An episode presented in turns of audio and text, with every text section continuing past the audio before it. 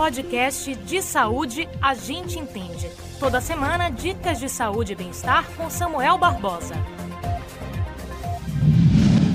Para você que acompanha o nosso podcast, no episódio de hoje a gente vai destacar algumas informações, alguns dados que estão no Boletim Observatório Covid-19 da Fiocruz, que foi divulgado esta semana.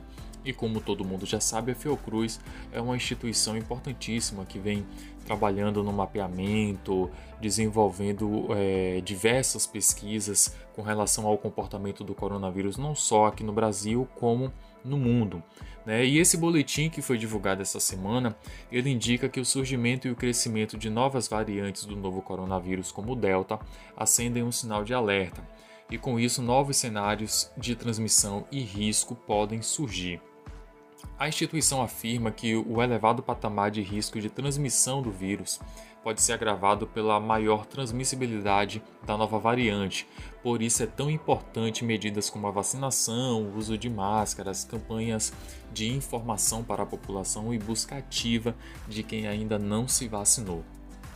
E um dado muito importante desse boletim é que ele confirma a reversão no processo de rejuvenescimento da pandemia no Brasil, ou seja, novamente, as internações em leitos de UTI para adultos no SUS e principalmente o número de óbitos concentram um maior número de idosos. Os pesquisadores responsáveis pelo boletim recomendam, entre as medidas de proteção, a vacinação completa para evitar as mortes e casos graves causados pela doença. O boletim também traça um perfil de público e mostra ainda uma redução importante da proporção de internações nas faixas etárias de 50 a 59 anos e uma diminuição discreta na faixa de 40 a 49 anos. Mas, segundo os cientistas, qualquer conclusão sobre a mudança apontada no perfil da pandemia no Brasil ainda é precoce e deve ser acompanhada de perto nas próximas semanas. O perfil de mortalidade por idade em países de baixa e média renda, como é o caso do Brasil, é diferente do observado em países ricos. Os mais jovens enfrentam um risco maior de morrer em países em desenvolvimento do que em países de alta renda.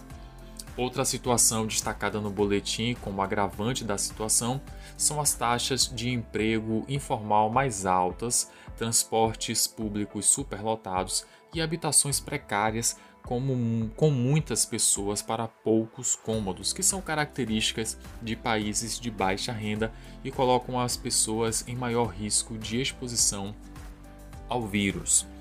Por outro lado, na análise dos pesquisadores, mesmo com números ainda preocupantes, a boa notícia é a queda de incidência e mortalidade por Covid-19 a taxa de mortalidade diminuiu 1,3% ao dia, enquanto a taxa de incidência de casos de Covid-19 foi reduzida em 0,3% por dia.